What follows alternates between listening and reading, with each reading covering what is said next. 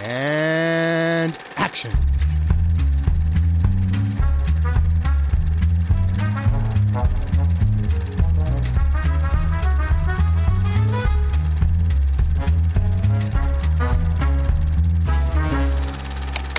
There's a great confusion between the word mystery and suspense because mystery means withholding information from an audience, whereas suspense means giving them information. Uh-huh. Otherwise, if they don't have the information, they have nothing to be suspended about.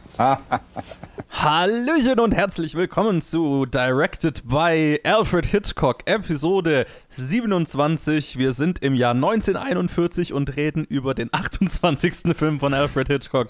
Der Ted ist dabei. Hey! Und der Luke. Hallo! So viele Zahlen. Ja, Ich wollte schon, ich wollt schon sagen. Ich war so stolz, dass ich meine Notizen rechtzeitig aufgemacht habe, was ich ja sonst nie mache, dass ich erstmal alle Zahlen erzählen musste, die da schon drin stehen. und äh, jetzt bin ich sehr zufrieden und äh, wir können loslegen und über Suspicion reden oder Verdacht auf Deutsch. Ja, wie gesagt, Hitchcocks 28. Film aus dem Jahr 1941 mit Cary Grant. Sein erster Film mit Cary Grant und äh, in der zweiten Hauptrolle äh, Joan Fontaine. Und es handelt sich um eine Geschichte von einer äh, jungen, schüchternen Frau, einer, einer der Erbin einer, einer wohlhabenden Familie, die einen, äh, ja, einen, einen charmanten äh, Cary Grant heiratet und dann äh, feststellt, hm, der hat nicht nur ist er, ist er, hat er kein Geld, er hat, ist auch noch verschuldet und Stück für Stück plagt sie der Verdacht, dass er schon ganz schön skrupellos sein könnte, wenn es darum geht, an Geld zu kommen, dass er vielleicht sogar überlegt, seinen besten Freund umzubringen und vielleicht sogar irgendwann sie für ihr Erbe. Und ähm, dieser Verdacht steigert sich und steigert sich und wir reden dann nachher über das Ende. Deswegen schon mal Spoiler Alert hier, als was sich das am Ende rausstellt. Aber das ist sehr wichtig, wenn man über diesen Film redet. Ich glaube, wir haben alle was dazu zu sagen und wie immer machen wir erstmal unsere Runde Chat. Wie hat denn äh, Suspicion dir gefallen? Äh, Ich fand ihn ganz okay. Ich muss sagen, ich, für mich war das mehr, ich glaube, das ist der erste Film, wo ich wirklich enttäuscht war. Von, Mhm. von quasi von der Prämisse, beziehungsweise die Prämisse war für mich, war der Titel und die zwei Schauspieler. Dann habe ich sofort so, okay, das sind jetzt meine Erwartungen und die wurden leider nicht erfüllt. Und das liegt halt zum einen halt am Ende, weil das schon also so Game of Thrones mäßig den ganzen Film ruiniert und zum anderen Teil weiß ich, ich, das ist mein erster Film, den ich von Cary Grant gesehen habe. Oh. Und ich weiß, dass er ein Riesenname ist. Aber ich muss sagen, dass ich eigentlich relativ so irgendwie ja, enttäuscht war davon, von was ich mir vorgestellt hatte, was für ein Charisma er als Schauspieler hat oder wahrscheinlich auch in vielen Filmen hat. Ich weiß, also, weil ich halt nichts über ihn weiß, außer dass er ein großer Name ist zu der Zeit. Okay.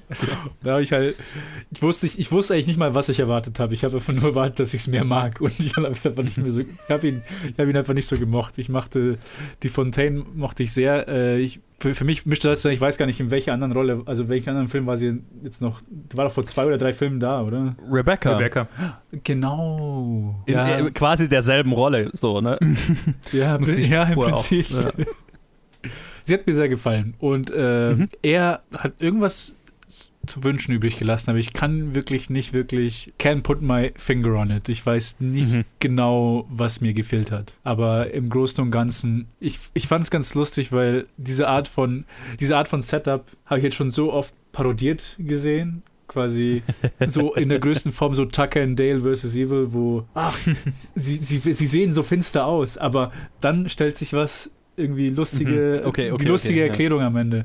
Nur die Sache ist halt, dass dieser Film halt dann keine lustige Erklärung oder sondern einfach nur so ein, halt, keine Ahnung, Hm. so, so Den Cop-Out. Den Cop-Out, ja, genau. Das Ja. halt hatte. Ja. Was super enttäuschend war. Und dann halt in Retrospekt halt irgendwie auch den ganzen restlichen Film in so einem schlechten Licht halt dann badet, in meinen Augen. Mhm. Luke, wie ging's denn dir? Also ich, ich mochte Cary Grant in dieser Rolle überhaupt nicht. Ich glaube, das hat mir, das hat mir 40 Prozent des Films einfach komplett versaut. Joanne Fontaine wiederum hat es sehr gut, sehr gut rübergebracht, wie für wie gefährlich wir seinen Charakter halten sollen. Und ich glaube, sie war mhm. neben, neben einer Technik, über die ich äh, durch Letterboxd, ein Letterboxd-Review erfahren habe, und auf die ich dann quasi ab der Hälfte des Films geachtet habe, weil ich zwischendurch ein bisschen, ein bisschen gelangweilt und abgelenkt war, habe ich auf Letterbox geguckt und dann hat jemand geschrieben, ja, was er besonders äh, hervor, äh, hervorheben will, ist, dass man nie Cary Grants Figur in den Shot reinlaufen sieht. Er taucht immer auf oder ist schon da. Und das macht ihn ein bisschen. Wo wir wieder eine Parallele zu Rebecca hätten, ne? Ja, ein bisschen sinistrer, ein bisschen böser. Mhm. Und, und dann dachte ich so, ja, okay. Und dann wusste ich schon ab der Hälfte des Films, worauf er vielleicht so rauslaufen wird. so mit diesem. Aber, aber ich meine, da fängt es ja auch so ein bisschen an mit ihrer Suspicion.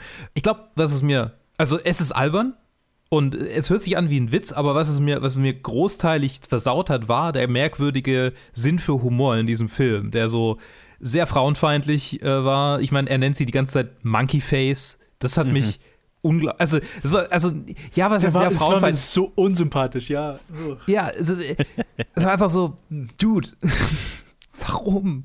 Und, und, ja, also äh, vielleicht, vielleicht war ich tatsächlich so ein bisschen, ich habe mich so ein bisschen in so eine, so eine White Knight-Position rein, rein gedrängt gefühlt, wo ich dachte, mein Gott, Melis, verlass ihn doch bitte endlich. Was, was ist das für ein Arschloch? Was siehst du in dem? Geh. Mhm. Bitte.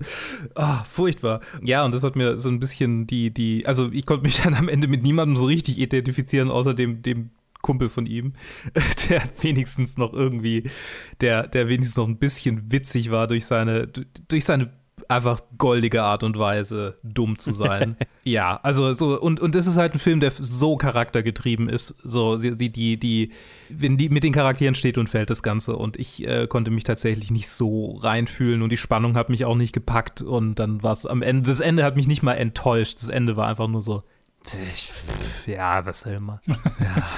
Ja, ähm, ja, ich glaube, ich fand ihn noch besser als ihr beiden und ich habe halt, also ich habe ein, ein gigantisches Problem mit dem Ende, aber das hat, hat, hat Hitchcock selber und äh, das, da zähle ich hm. auch noch was dazu, aber ja, das, das Ende ist, das Ende ist halt brutal. ähm, ich fand aber halt tatsächlich den Film davor ziemlich gut. Ich mag Cary Grant in der Rolle und ich stimme dir zu, oder ich stimme euch beiden zu, also er ist halt, er, er ist bewusst, glaube ich, sehr unlikable und ich glaube, der einzige Grund, warum das halbwegs funktioniert, warum man trotzdem noch einigermaßen von ihm angetan ist, auch wenn er schon in vielerlei Hinsicht von Anfang an ziemlich furchtbar ist, ist, weil es halt Cary Grant ist. Mhm. Das war so, so mein, mein Empfinden. Okay, der, der, der ist so charmant und so dapper und so. Jeden anderen, jeden anderen hätte ich schon viel früher abgeschrieben, so, ne? Also das, das hat mir ganz gut gefallen und warum ich das nicht tatsächlich gar nicht so für mich als Person, keine Ahnung, schlimm fand, dass er, dass er so übel ihr gegenüber manchmal ist, so mit, mit auch mit den, mit den runtersetzenden Spitznamen und so weiter, ist, dass das halt ganz gut, finde ich, zu der Beziehung passt, die der Film hier, äh, äh glaube ich, zeigen will. So halt, dass so eine sehr extrem co-abhängige Frau halt an so einen Typ rankommt, der ihr Selbstbewusstsein ja auch die ganze Zeit zusätzlich noch unter, unterwandert mit solchen Ausdrücken und dann immer mit diesem, auf der, auf der einen Seite äh, äh, äh macht das sie runter und dann überschüttet er sie aber auch wieder mit, mit Zuneigung und so weiter und schenkt ihr Shit und so weiter, um, ja. um das wieder aufzubauen. Und so eine, ich glaube, so eine, so eine Abhängigkeitsbeziehung wird da ganz gut aufgebaut. Auch wenn ich mir auch gedacht habe, so von Anfang an, in dem Moment, wo er sie das erste Mal Monkey Face genannt hat, hätte jetzt halt einfach vorbei sein müssen. Da sah so richtig wie so Nägel auf, dem, auf einer Tafel. Ja. So, oh Gott! Oder vor allem, weil er ja gleich bei der ersten Begegnung, ich versuchte sie nicht gleich zu küssen oder so ein Scheiß. Also mhm. die, die, sehen sich das erste Mal und der nächste Shot ist gleich, wie, wie sie sich von ihm versucht loszureißen. Also das war schon, äh, naja. Aber sonst so generell die Beziehung, was das angeht, fand ich, fand ich ganz erfolgreich aufgebaut. Und was mir auch gefallen hat, war so, wie sich so das Thema Abhängigkeit und Sucht so durchzieht. Ne? Also wie du halt, egal was jetzt am Ende von seinem für seinen Charakter rauskommt, der ist halt offensichtlich spielsüchtig und so das Verhalten von einem Spielsüchtigen, wie er das die ganze Zeit versucht zu überspielen und am Ende, ne, und du weißt nie die ganze nie ist, was er erzählt, was davon ist wahr, was ist nicht wahr, ist alles irgendwo mit einer Unwahrheit gespickt und so weiter. Das fand ich, kam ziemlich gut rüber und dann halt auch sein Kumpel Beaky, der ja nett ist, aber der halt irgendwo Alkoholiker ist, der ja sogar fucking, ich weiß nicht mehr, was es ist, irgendeinen bestimmten Drink trinkt, immer wieder trinkt, obwohl er weiß, das kann ihn halt einfach umbringen. Ähm, das Brandy? Ja, Brandy. Mhm. Ja, ich glaube, ich weiß jetzt nicht mehr, ob er dagegen allergisch ist oder irgendwie ein Scheiß. Ja, ja, ich glaub, aber eher so- diesen, diesen, diesen Hustanfall da, der. Ja, genau. Und halt, ne, also er, der, er trinkt das halt einfach, obwohl er weiß, es kann ihn umbringen. Also das ist auch so ein Suchtverhalten. Und ähm, sie ist halt äh, äh, äh, co-abhängig und halt, ja, ihr Selbstwert ist komplett fremdbestimmt die ganze Zeit. Und dieses, also das, das bringt der Film, finde ich, gut rüber. Und deswegen ist das Ende eigentlich noch viel mehr ein Betrug, weil es halt das alles, weil es halt total falsch ist. Weil es halt alles hintergeht, was die Geschichte davor war. Und also das Ende ist schon, das ist so richtig, der Film läuft eigentlich so gut dahin und dann reißt er das Steuer rum und fährt die Klippe runter. So. und das, das tut auch, das tut so ein bisschen weh, leider. Aber ich, ich mochte alles davor eigentlich, eigentlich ziemlich gerne. Ja, ich glaube, ein paar Hintergründe zur Entstehung dieses Films äh, wären angebracht. Bitte. Der Film basiert auf einem Buch, äh, das nennt sich Before the Fact von A.B. Cox. Und Hitchcock war ja zu der Zeit, hatte er gerade Mr. und Mrs. Smith bei RKO gemacht, den, äh, dem Studio hinter Citizen Kane. Die hatten dieses Drehbuch eben schon rumliegen oder dieses Buch und war, waren schon eine Weile dabei, das zu adaptieren oder wollten das adaptieren. Was aber sehr schwierig war, weil ja der Production Code zu der Zeit aktiv war. Und äh, im Buch ist der Typ am Ende, bringt er halt seine Frau um. Ne? Mhm. Also da, da, er kommt ja auch im Film mit dieser Milch, wo sie glaubt, die ist vergiftet. Im Buch ist die halt vergiftet. Und ähm, sie stirbt. Und er kommt damit durch. Ne, das Buch ist super zynisch, was das Ende angeht. Und das ist auch eigentlich, was Hitchcock machen wollte. Aber dazu später mehr. Unter dem Hays Code durfte man halt einfach keinen Film machen, in dem ein, ein Verbrechen am Ende nicht bestraft wird. Ne? Also äh, der Ty- Typ durfte nicht der Mörder seiner Frau sein und damit durchkommen. Das war halt einfach verboten zu der Zeit. Noch dazu äh, kam natürlich, dass, es Cary, dass er Cary Grant in der Hauptrolle haben wollte und Cary Grant war halt so der Sunny Boy, der, der, äh, der, der Romantic Lead und hat sich zu der Rolle hingezogen gefühlt, weil er eben eigentlich eine düsterere Seite von sich zeigen wollte. Aber ähm, das war halt auch was, wo sich das Studio dann quergestellt hat. Cary Grant darf am Ende nicht Mhm. ein Frauenmörder sein. Das, das, hatte geht ich, nicht. Das hatte ich tatsächlich vermutet, dass es daran lag, aber, aber mit dem Haze Code, das hatte ich ganz vergessen. Ja, also der, der, der, damit hat es zu tun, in dem Sinne, dass, es, dass, dass er nicht damit durchkommen darf. Und äh, Cary Grant an sich durfte halt auch einfach kein Mörder sein. Das war noch, also wie, wir hatten es ja auch schon bei The Lodger tatsächlich ganz am Anfang, wenn ihr euch erinnert. Ich glaube, Ted, da warst du noch nicht dabei. Da war ich leider nicht dabei. Ja. Genau, wo, wo ja auch der Hauptdarsteller ähm, vom Studio nicht am Ende der Böse sein durfte, weil man die Fanbasis nicht enttäuschen wollte oder ne, weil man sein Image nicht zerstören wollte. Ja. Und da gab es dann ja auch so ein Bullshit-Ende, dass es dann doch nicht ist. Und ne, da macht es den Film nicht so kaputt wie hier, aber also ähnliche, ähnliche Ausgangslage. Hitchcock hatte eigentlich dann den Plan, dass er halt, ähm, weil er das ja ganz gerne gemacht hat, dass er dem Zensurbüro gegenüber eine Fil Version des Films verkauft, in der er die Geschichte aus Sicht der Frau erzählen wird und man quasi den Mann nur aus ihrer Sicht sieht und er halt in ihrer Vorstellung immer böser wird und immer verdächtiger wird. Ähm, also das, was wir tatsächlich am Ende gekriegt haben. Das wollte er aber dann letztendlich nicht umsetzen, sondern halt den Zensoren immer äh, kleine Zugeständnisse machen und dann so kurz vor Schluss halt den, das Ende mit äh, dem Mann als Mörder doch noch durchschmuggeln. So. Mhm. Das hat halt dann am Ende aus unterschiedlichen Gründen nicht geklappt, aber das war so der Plan. Und so die kleinen Zugeständnisse, die er denen eigentlich immer machen wollte, waren, dass halt im Buch, das, also das Buch wohl noch sehr viel raunchier war, also und, und also sehr viel sexueller, sehr viel äh, äh, böser. Also ne, in, im Buch haben beide Partner noch mehrere Affären und so weiter und da war von vornherein klar, das geht nie und nimmer durch die Zensur durch, aber das, das haben sie halt mit reingeschrieben, dass man denen Zugeständnisse machen kann, dass vielleicht was anderes dann nicht so hart angesehen wird.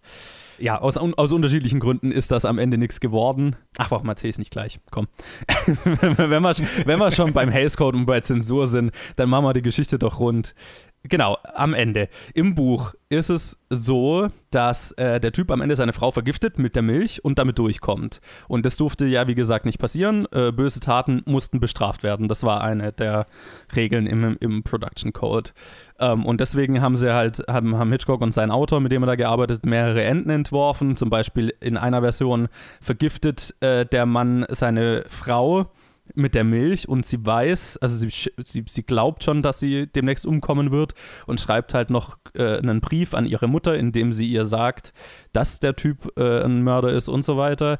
Und er bringt ihr quasi das Glas Milch und sie sagt, hier wirst du diesen Brief für mich ein ja klar, äh, sie trinkt das Glas und man fadet aus und das nächste, das Ende des Films ist, wie er quasi den Brief einschmeißt und sein eigenes Schicksal damit besiegelt, sozusagen. Ne? Okay, also er, er, kommt auf jeden Fall nicht damit durch, weil mm. er hat ja gerade äh, den Hinweis an die Polizei geschickt, mehr oder weniger so. Ähm, das Ende kam beim Studio nicht gut an und es gab dann äh, mehrere andere Versionen, die auch gedreht wurden teilweise. Und letztlich wurde halt das Ende, wo sie glaubt, dass er sie umbringen will und stellt sich dann halt raus, dass er wegen finanzieller Sorgen so komisch drauf war und sich selber vielleicht sogar umbringen wollte und so weiter. Und alle Beteiligten haben eigentlich das Ende gehasst, außer das Studio und der und die Zensur, das Zensurbüro. Die fanden es natürlich gut. und dazu kam dann noch, dass RKO kurz davor ja Citizen Kane rausgebracht hatte, was ein Flop war. Das heißt, das Studio war in Schwierigkeiten und was halt davor noch als so das filmemacherfreundliche Studio galt, wurde hat, hat halt auch plötzlich wieder die Zügel ziemlich angezogen und war nicht mehr so frei wie noch davor. Die zwei Produzenten, die Hitchcock zum Studio geholt hatten, wurden im Zuge dessen gefeuert. Und äh, als deren Ersatz wurde dann für kurze Zeit der Chef des Production Code Büros als Produktionschef bei RKO eingestellt. Also der Hauptzensor, der Hauptzensurtyp war der neue Chef. Und dem war dann halt auch dieses Ende noch gar nicht genug. Der hat dann einen Handlanger, einen seiner, seiner, seiner Bediensteten, äh, den Film konfiszieren lassen und hat eine Version schneiden lassen, die alle an, an, Anspielungen an Mord, alles, was Cary Grant irgendwie düster machen könnte, alles haben rausschneiden lassen und auch alles an, halbwegs Anzügliche haben entfernen lassen und dann war der Film unter einer Stunde lang. Oh. Und daraufhin ist dann aber Hitchcock in vollen Protestmodus und auch mit allen, mit ne, Cary Grant und alle haben sich beteiligt. Die Agentur hat sich auf den Kopf gestellt, oh, David O. Selznick hat, hat das Ganze noch unterstützt. Und letztendlich wurde dann seine Version wiederhergestellt, aber halt das Ende musste bleiben. Und auch der Produktionschef äh, äh, verließ dann relativ kurz oder wurde rausgeschmissen, ist nicht so ganz klar, das Studio. Und ist wohl einer der kürze, hat einen der kürzesten Studio-Boss-Zeiten aller, aller Zeiten, also äh, Jobs aller Zeiten. Aber ja, das waren, das waren so die Produktionsbedingungen, das war so das, das Spiel mit der Zensur und deswegen haben wir das Ende, das wir haben und das ist so crappy, das ist. Tja. Tja. Und, und da braucht man nicht so tun, als wäre äh, äh Studio-Mandated Bullshit äh, eine neue, eine moderne Sache das war wahrscheinlich schon ja. immer. Ja, das war definitiv schon immer und teilweise schlimmer. Also ich meine, wir haben ja immerhin keinen Production Code mehr man kann jetzt sich überlegen, ob, ob sowas wie das, das Rating-System in den USA nicht eine Mini-Version des Production Codes ist. In mancher Hinsicht bestimmt. Also da sind auf jeden Fall ja noch, noch Überreste davon. Also zum Beispiel, dass halt, keine Ahnung, du mit Nacktheit in einem Film sehr viel schneller ein R-Rating bekommst, was in in den USA halt bedeutet, dass dein Film darf halt nicht an bestimmte Zielgruppen vermarktet werden und was weiß ich. Und Gewalt ist da sehr viel weniger schlimm angesehen ja. als Nacktheit. Aber, da, aber damit, damit kann man ja leben. Aber also ja. so, so Zielgruppenforschung und dann quasi das Pandern äh, in, in Bezug, mhm. also so, ich meine, ich habe ich hab offensichtlich die Lindsay Ellis Videos dazu gesehen, aber der, das Love Triangle in, in Hobbit in den Hobbit-Filmen mm. zwischen, also so, so, so ein Bullshit einfach. So, so, ja. warum macht man das? Ja. Ah, ja. Das, das, das, ist, das ist der wahre Teufel der heutigen Zeit. Nicht, nicht die Rating-Sache. Äh, ja. Das, mein Gott, dann sieht man halt keine nackten Brüste. Das, das macht einen Film aus meiner Sicht nicht schlechter. Ja, und vor allem halt Studios sind ja, also gefühlt immer in letzter Zeit immer mehr dazu, immer bereiter geworden, auch ein R-Rating in Kauf zu nehmen. Ja ja. ähm, um einen Film so umzu. Also, das ist ja nicht lang nicht mehr so, eine, so ein krasses Ding, wie es vielleicht noch vor zehn Jahren war. Ja. Aber du hast, also du hast recht, so dieses, dieses ähm, Fokusgroupen und Testscreenen und so weiter, das heute noch gemacht wird, das kann schon nee. teilweise. Ja. Das ist die, die, die heutige Version davon, so ein bisschen, ne? Ja. Ich habe da auch vor, ich habe da gerade gestern und ich, ich, muss es erwähnen, weil, weil, weil es mich gestern so aufgeregt hat. Ich habe gestern einen, kennt ihr den Film Jennifer's Body? Ja. Sehr guter Film übrigens. und der hat, der hat eine, eine Hintergrundgeschichte, die, die ist auch zum an die Decke gehen, genau in dem Ding, weil es halt ein, ein Film von einer weiblichen Autorin, einer weiblichen Regisseurin ist für ein weibliches Publikum geschrieben und gemacht. Und das quasi komplett männliche Marketingteam äh, des Studios hat den Film oder war halt, weil, weil Megan Fox die Hauptrolle spielt, davon überzeugt, dass das Zielpublikum dieses Films junge Männer sein müssten, weil Megan Fox ist heiß. Ja. War das Kurz das davor war Mandat. auch Transformers übrigens. Also Genau. der Grund, warum ich den Film angeguckt habe, damals, als er rauskam. Not gonna lie, ebenso, aber ist halt einfach, ist halt einfach nicht das. Es ist halt einfach ein, ein wunderbar feministisches Auf den Kopf stellen Ja. des Ganzen eigentlich. Aber anyway, also halt einfach, die haben halt beschlossen, okay, das ist unsere, unser Zielpublikum, haben zu den Test-Screenings nur junge Männer eingeladen mit dem, mit dem Versprechen, ihr kriegt Megan Fox zu sehen, so, ne? Und die, die andere Hälfte des Testpublikums waren Leute, die Juno gut fanden, was die Autorin davor geschrieben hatte. Und die, das Juno-Publikum war total geschockt, dass sie jetzt einen Horrorfilm gesehen haben. Und die Männer haben alle gesagt, äh, wo sind die ganzen Brüste, die ihr uns versprochen habt? Entsprechend niedrig wurde dieser Film bewertet. Und wenn du dir die Trailer anschaust, halt die Hauptperson, die Amanda Seyfried spielt, ist teilweise nicht in den Trailern. Ja. Sondern die Trailer sind so, Megan Fox ist heiß. Übrigens, Blut. Das ist der Film, den ihr zu sehen kriegt. Und das ist halt einfach nicht das. Ja. Das ist halt ein Genrefilm. Holy shit, ich bin da, war da gestern in so einem Rabbit Hole, wo ich so mehrere äh, Essays, äh, Video-Essays zu, zu Jennifer's Body und so weiter angeschaut habe. Und gut. übrigens, es gibt ein tolles von, ja, von 2019, ein Gespräch zwischen Megan Fox und der Autorin Diablo Cody, wo sie quasi ihr ganzes Trauma mit diesem Film in einem Gespräch, wo äh, äh, von, von E.T. ist es, glaube ich, ähm, kann man auf YouTube sehen. Hochinteressantes Gespräch, aber ähm, hat, mich, hat mich ziemlich auf 180 gebracht. Anyway, wir reden über Zurück zu Hitchcock. Wir sind ja nicht bei Top 250 hier. Voll. Aber es hat gerade irgendwie gepasst. Ja, ja. Suspicion. Gibt's denn, gibt's denn irgendwelche irgendwie so Streiche-Stories mit Cary Grant? Was hat Hitchcock sich da ausgedacht bei der Ich Produktion? habe nichts entsprechendes gelesen. Also jetzt, ich habe nur, also ich meine, er hat, oh, er hat das schon immer gemacht, aber ich habe jetzt keine irgendwie spezifische Story gelesen. Nur halt, dass er und Cary Grant sich mega verstanden haben und auch, ja, also noch sehr oft zusammengearbeitet haben, dann in Zukunft. Aber ja, also nichts Spezifisches tatsächlich. Nur halt, dass, dass Hitchcock ursprünglich eine andere da Hauptdarsteller, eine Hauptdarstellerin haben wollte für, für die Joan Fontaine-Rolle. RKO aber auf sie bestanden hat. Wegen dem Rebecca-Erfolg, ne, weil sie ja gerade einen Oscar bekommen hatte für Rebecca. Und halt so eine der gefragtesten Schauspielerinnen war. Sie wollte die Rolle auch, sie wollte auch nochmal mit Hitchcock arbeiten und so weiter. Und er mochte sie, aber halt, ja, hat halt nicht so gedacht, dass jetzt die, sie die perfekte Darstellerin für die Rolle war und hat sie halt jetzt über den Dreh jetzt nicht so besonders beachtet, weil sie auch im Prinzip dieselbe Rolle nochmal gespielt hat. Das ist witzig, weil Cary Grant hat laut, laut diesem Trivia-Fact hier, war voll frustriert mit Alfred Hitchcock, weil der aus seiner Sicht sich voll auf Joanne Fontaine äh, äh, gestürzt hat. Und Ah, äh, okay. hinterher gab es so voll, äh, gab's wohl auch ähm, noch mehr böses Blut zwischen, also Cary Grant und Joanne Fontaine, weil sie einen Oscar gewonnen hat und er nicht. Ja, genau, das, das habe ich auch, äh, genau, das habe ich auch gelesen, dass er mit, also dass Cary Grant mit Joan Fontaine nicht klargekommen ist.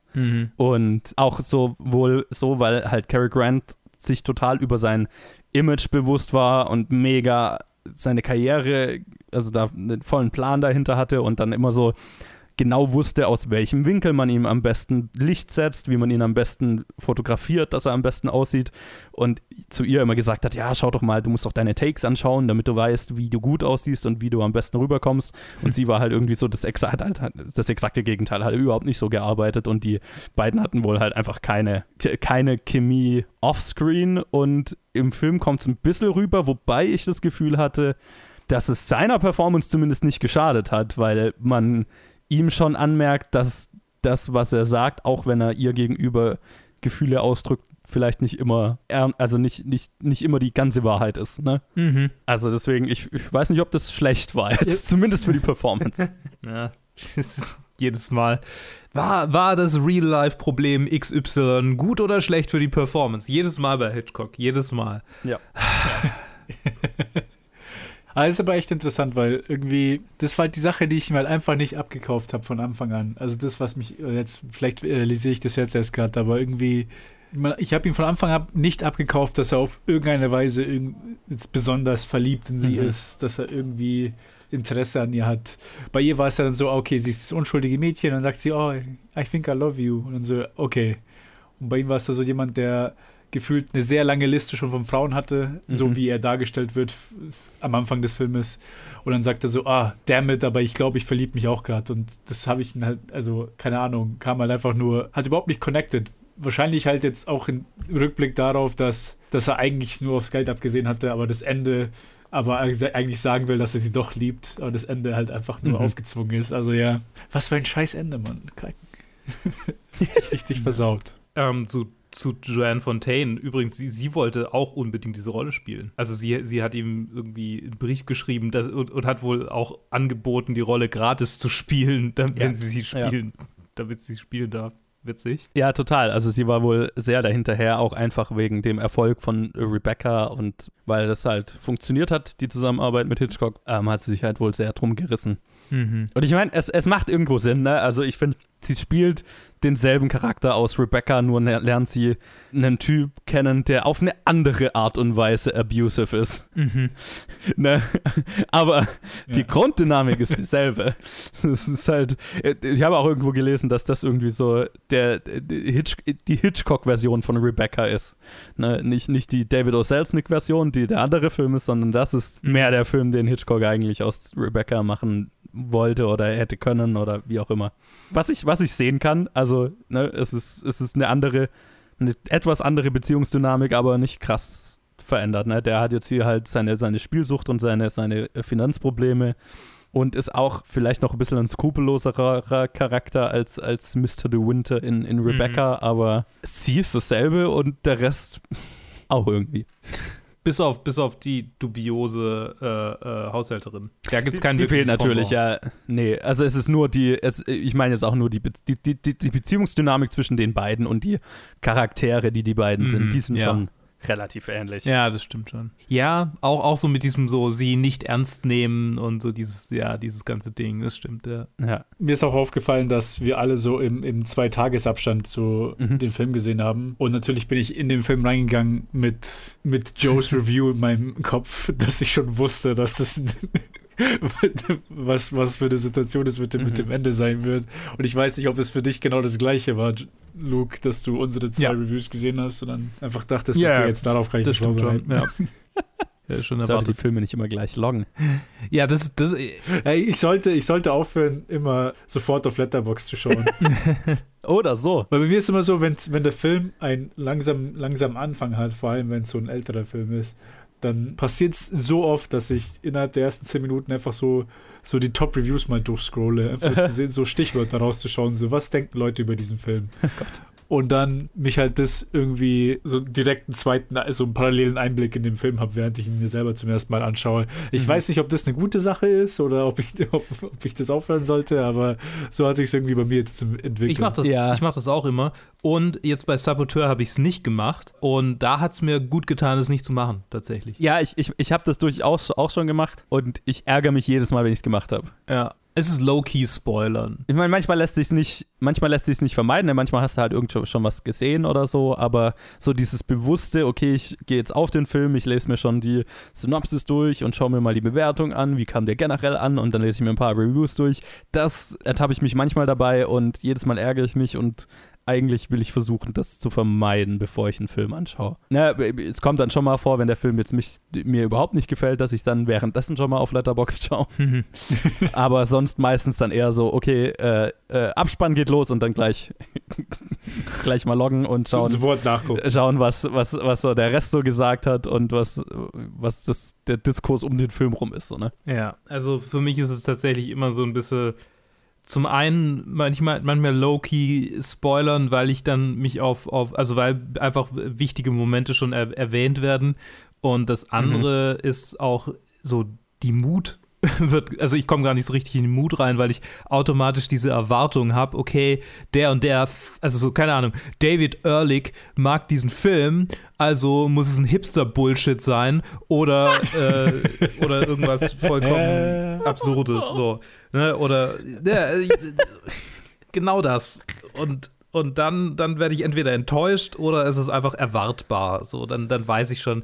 Also tatsächlich, so wenn ich, wenn ich ins Kino gegangen bin, so im letzten Jahr ähm, Mhm. oder das Jahr davor und vorher nachgeguckt habe, so okay, was denkt XY zu diesem Film, dann hatte ich schon eine bestimmte Erwartung und der Film war gar nicht mehr so richtig in der Lage, mich zu überraschen. Und das finde ich eigentlich eher schade, weil ich werde gern von Filmen überrascht. Man mag es Ja. kaum glauben. Ich, mach, ich bin in einem Filmpodcast und werde gerne von Filmen überrascht. Verrückt. Ich meine, Ja, es ist komisch, weil ich mache es halt wirklich nie, bevor ich den Film anschaue, sondern einfach nur, wenn es ein Film ist, wo Akt 1 ein bisschen lahm Ja. ist. Mhm. Also nicht lahm im Sinne von schlecht, sondern einfach nur langsam. Er lässt, lässt dich Zeit, dann einfach so, ah, okay, schauen wir mal, wie es so weitergeht. okay. Und meistens ist es halt wirklich nur so Stichpunkte. Ich lese mir nicht mal Reviews durch, sondern einfach nur so, was für Adjektive benutzen so sie in den ersten paar Sätzen, die sie. Also ich scroll, ich klicke nicht mal auf ein bestimmtes Review, sondern einfach nur so die Top-Reviews, was ist so die Mut, die die Leute so haben und dann gehe ich halt zurück zum Film. Ja. Ich weiß nicht mal, was mir das bringt, aber das ist einfach so, das war einfach so eine Sache, die ich mir halt angewöhnt habe. Ja, Total nachvollziehen. Ja, ich kann es total nachvollziehen und, und das ist, das ist aber, also ich versuche es mir gerade echt abzugewöhnen.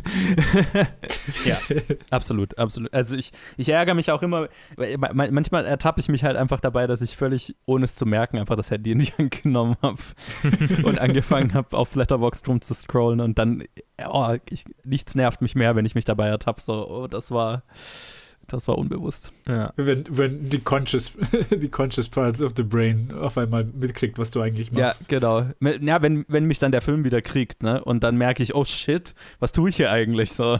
Mhm. Ja, ja. ich, ich verpasse noch was. Das, die, das, das, das ist der, einer der großen Vorteile, wenn man ins Kino geht, weil man äh, dann einfach, zumindest wenn man kein Arschloch ist, das Handy nicht währenddessen rausholt. Ja, ja. Vor allem mich als Kinomitarbeiter weiß ich, oh Gott, manche Leute. Okay, hören wir auf mit den Tangenten, bevor wir jetzt hier anfangen, über, über Kinogäste zu lästern. Hey. Ah, schön, ja. Ich vermisse es so sehr, dass, dass, dass, dass ich sogar das vermisse. ich vermisse sogar die Weirdos, die in der Reihe vor mir sitzen, laut Popcorn essen und dann anfangen mit jemandem zu telefonieren. Sogar die vermisse ich.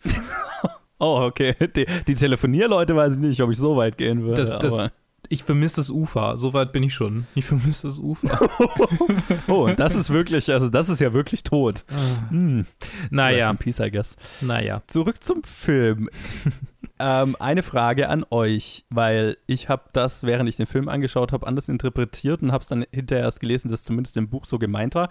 Im Buch ist es wohl so gemeint, dass ähm, es stirbt ja ihr Vater irgendwann im Lauf des Films, ne? Mhm. Und im Buch ist es wohl durchaus so äh, gemeint, dass er, dass Cary Grants Charakter den auf dem Gewissen hat. Wow. Und das habe ich, ich habe mich dann hinterher gefragt, habe habe ich irgendwie kurz nicht aufgepasst? Habe ich irgendwas verpasst? Oder hat es der Film einfach gar nicht so versucht, so darzustellen? Und vielleicht war das auch irgendwas, was Zensur zum Opfer gefallen ist?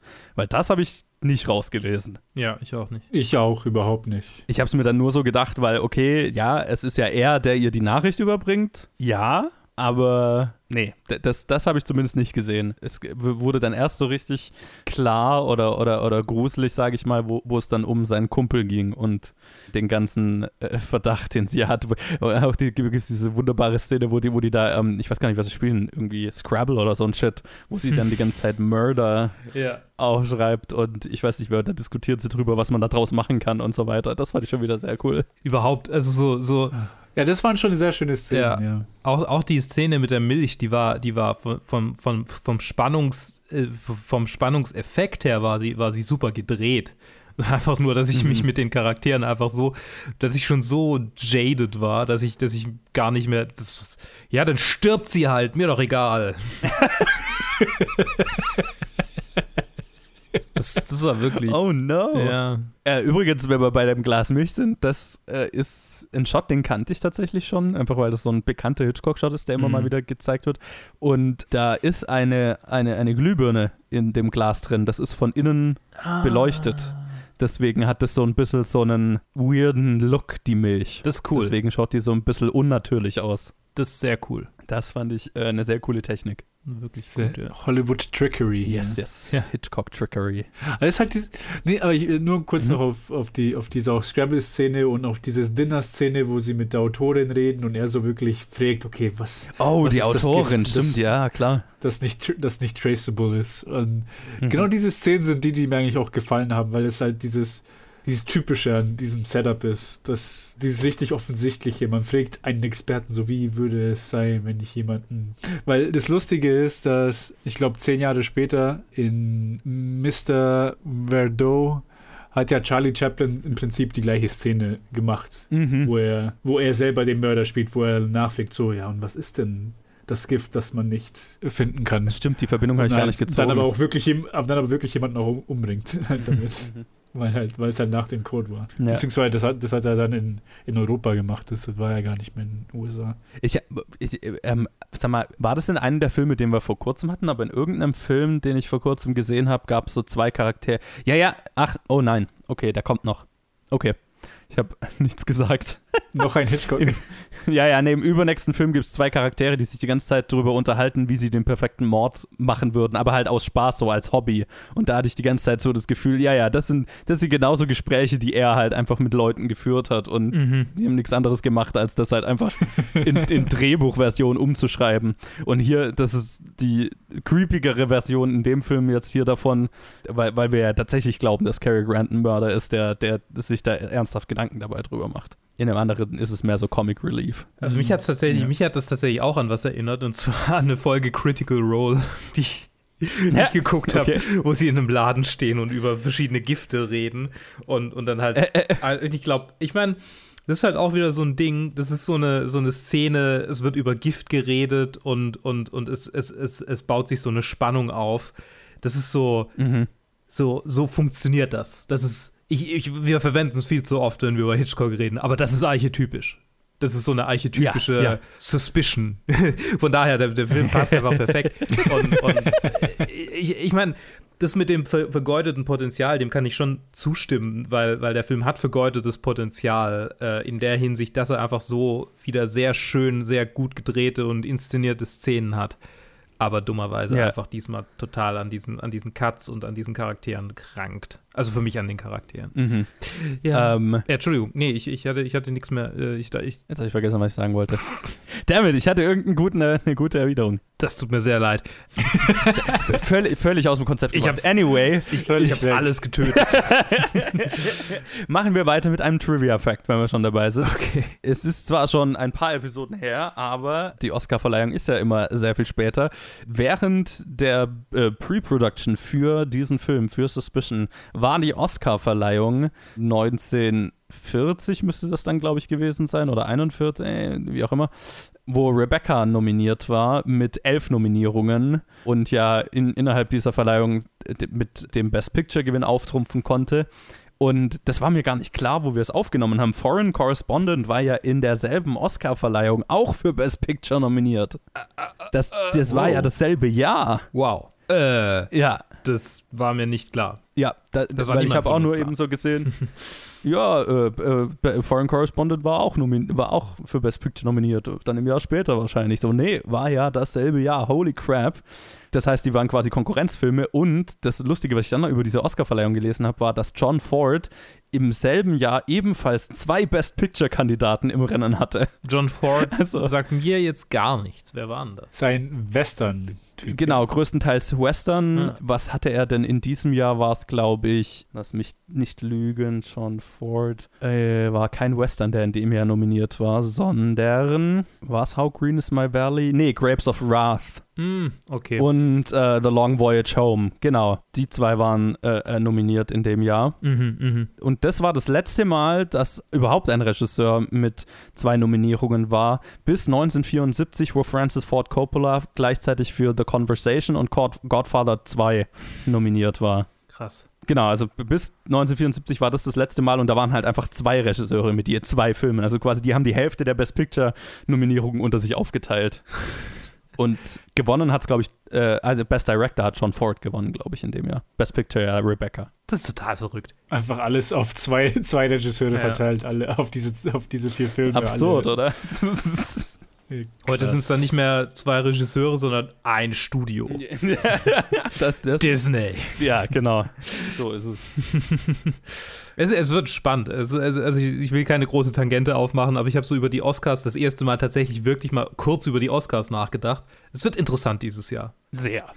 Könnte halt irgendwie so gefühlt der Großteil der Filme von Streamern sein, das erste Mal. Ja. überhaupt. Ja. Und ich habe schon so ein paar interessante Oscar, also gesehen, so ein paar interessante angehende Oscar-Kampagnen, wie zum Beispiel, dass Blumhouse äh, Elizabeth Moss für Invisible Man als Best Actress pusht.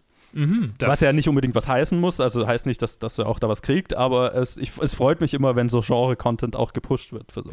Ja, Und sie ich- hat es durchaus verdient. Fände ich, fänd ich wirklich gut. Ja. Und dann habe ich gesehen, dass äh, Warner Brothers den äh, nächsten Wonder Woman-Film für Best Picture pusht und da war ich mir dann schon so, "Meh, okay.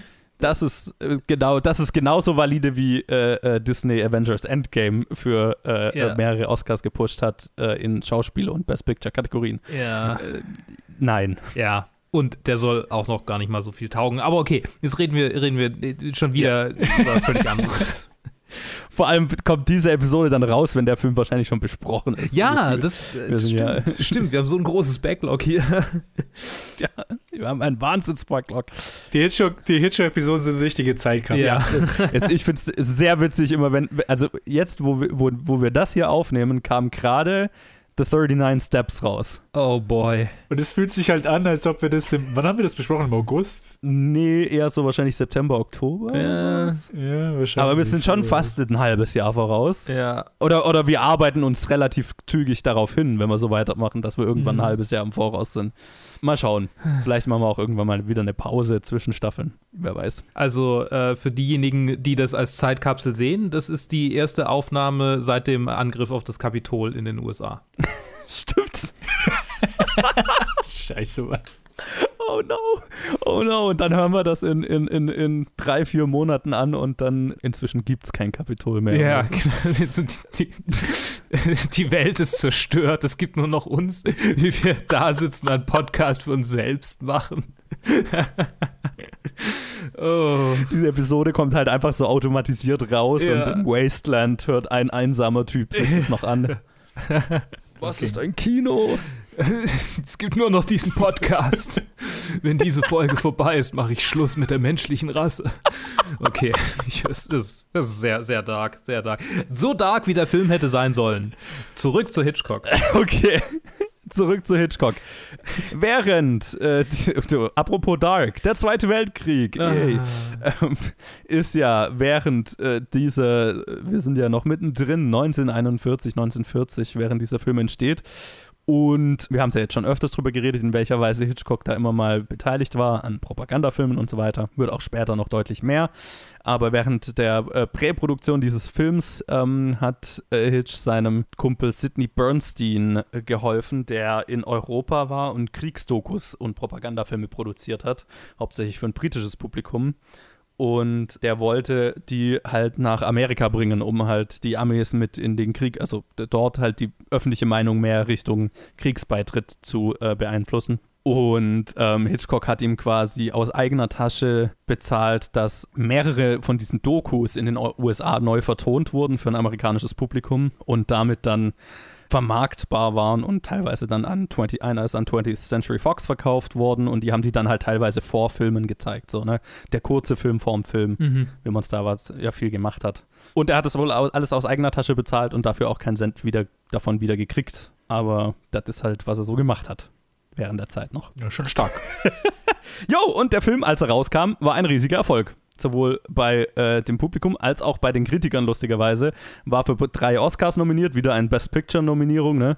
Äh, Best Actress und Best Score. Und er hat äh, Joan Fontaine den Best Actress Oscar gebracht. Ich glaube, vorhin habe ich gesagt, dass sie für Rebecca einen bekommen hat. Das war falsch. Für den hier hat sie dann letztendlich Ja. einen gewonnen. Also für sie hat die, sich dieser Film mehr als gelohnt. Aber tatsächlich war auch sowohl damals schon so die Kritikermeinung, ah ja, das ist quasi der Gewinn für Rebecca, so den sie ne, dafür gekriegt hat. Ah, war schon früher so, wie wie es auch heute ist. Mhm. War schon früher Politik, ja. die Oscars. Der hatte schon für Gladiator verdient, der kriegt den jetzt. Ja, ja genau. Oder, immer, immer für den falschen Film. Ja. oder weil wie halt Martin Scorsese für The Departed seinen, seinen Best Director gewonnen hat. Und nicht für alles davor. Ja, ja. Über den wir übrigens auch letzte Woche geredet haben. Da seht ihr mal, wie knapp unser Backlog ist, äh, äh, was Top 250 angeht. Könnt ihr euch noch erinnern? Oh. Es ist so. Ja, das, das mit den Oscars ist wirklich ziemlich albern. Das war ja auch letztes Jahr mit, äh, oder vorletztes Jahr mit irgendwie, dass Glenn, Glenn Close ihn eigentlich hätte kriegen sollen und dann wurde er für Ding aus The Favorite. Oder war das vorletztes Jahr? Habe ich es falsch in Erinnerung? Ja, ja. War es nicht Glenn aber, Close? Nein, nein, das, na, die, die, die war halt so die, wo, wo die meisten, wo ich auch getippt hatte, dass sie ihn kriegt. Genau, es hat, wo du auch ähm, irgendwie gesagt hast, so, ja, jetzt hätte sie ihn ja mal kriegen können. Und, und sie hat Ja, ja, ja, ja. Ne, das wird ja ganz gerne gemacht, dass halt dann viele Oscar-Wähler für einen Schauspieler oder äh, Regisseur, Regisseurin tippen so mehr für das Lebenswerk als für den einen Film, für den der oder diejenige aktuell nominiert ist. Mhm. Weil's, aber ist ja auch verständlich, will ich auch nicht anders machen. Na, ich habe auch damals gesagt, ja, Glenn Close sollte jetzt mal ihren Oscar kriegen. Ja, Das war jetzt wahrscheinlich nicht ihr, ihr bester Film, aber er war gut. Also, why not? ja, kann sie es ja mal. Das ist lustig, weil ich Glenn Close nur aus 101 Dalmatiner kenne und aus nichts anderem. Okay. Dafür hätte sie ihn verdient. Dafür auf jeden dafür hätte. Und ich hätte immer noch, ich hätte immer noch zugestimmt. Ja, jetzt kann sie ihn uns Ach, der Film, ach, den muss ich auch mal wieder angucken. Der war, der war hervorragend. Habe ich, glaube ich, nie gesehen. Der war, der war ein Fiebertraum. Das war so ein bisschen das, die, die fiese Variante von äh, Schweinchen Babe in meiner Kindheit. Das war so ein Film, der für mich wie so ein Fiebertraum war, von dem ich nicht so richtig wusste, ob, ich, ob, ob er existiert, ob ich ihn wirklich real gesehen habe oder ob ich es nur geträumt habe. Und dann irgendwann äh, sehe ich den Film nochmal und merke, der Film, den gibt's wirklich. Krass. Und er ist genauso weird, wie ich ihn in, Erinner- in Erinnerung habe. Was hatte ich für eine komische Kindheit? ja. Wow, okay. Ich, I have no response to that.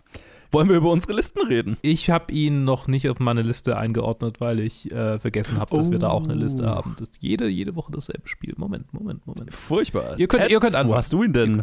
Ich muss sagen, wie ich das schon jetzt öfter mal erwähnt hatte, ich tue mir schwer, mich an all die Filme jetzt wirklich gut zu erinnern.